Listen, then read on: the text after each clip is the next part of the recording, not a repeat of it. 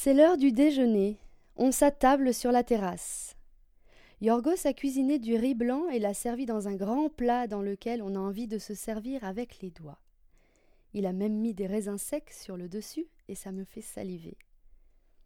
Les mini poireaux récoltés la veille et nettoyés avec soin par Isa et Thomas sont sur la table aussi, accompagnés d'un mélange exquis de tomates, ail, de petits bouts de lard et de cette touche magique qui rend toutes ces choses simples si délicieuses. Le soleil est un peu plus timide qu'hier, mais il est suffisant pour rosir mes avant-bras.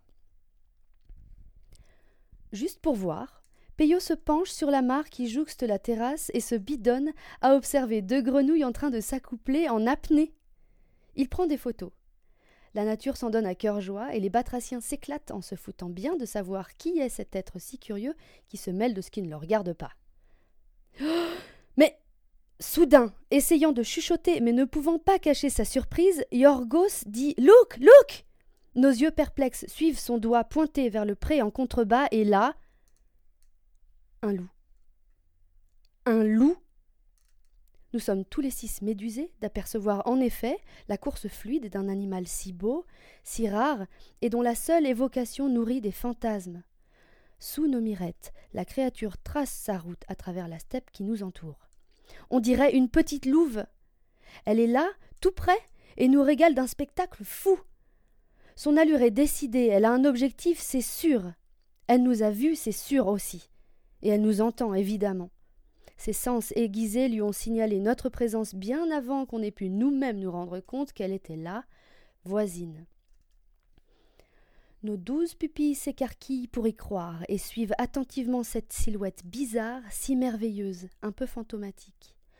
On peine à réaliser à quel point c'est incroyable d'apercevoir ici ce grand prédateur insoumis. Nous nous sentons privilégiés parce que nous sommes des touristes, et nous ne sommes pas bergers. Mais c'est fou Vous vous rendez compte comme c'est fou? Nous ne quittons pas la bête du regard. Instinctivement et vite, nous avons fui la terrasse. À pas de sioux, le dos un peu courbé, nous courons comme des gamins qui jouent à cache-cache. On veut tout voir, ne rien rater, et pouvoir nourrir nos souvenirs de ce qui se trame juste là, parce que c'est exceptionnel, et que dans vingt secondes, dix peut-être, l'animal aura filé dans les sous-bois et nous aura laissés là, les bras ballants et le palpitant à bloc, La louve ne nous regarde pas. Elle s'en fout. Elle préfère nous ignorer. Elle a un truc à faire de toute façon, des tas de trucs à faire. Le rythme de sa course est resté constant depuis que nos yeux se sont posés sur elle, et elle emprunte même une de nos routes. Ses pattes foulent le goudron. Et d'un coup, à la lisière de la forêt, derrière une maison, elle s'engouffre et disparaît, évaporée, partie. Je me retourne et je vois les yeux émus de mes cinq acolytes incrédules, heureux. Le regard de Peyo est celui d'un môme de dix ans. C'est beau à voir. Il a pu prendre des photos. Ça y est, la louve est à nouveau cachée par les bois, là d'où? Sans aucun doute, elle nous observe régulièrement sans qu'on n'en sache rien. Si ça se trouve, elle se dit qu'on a l'air d'être idiot.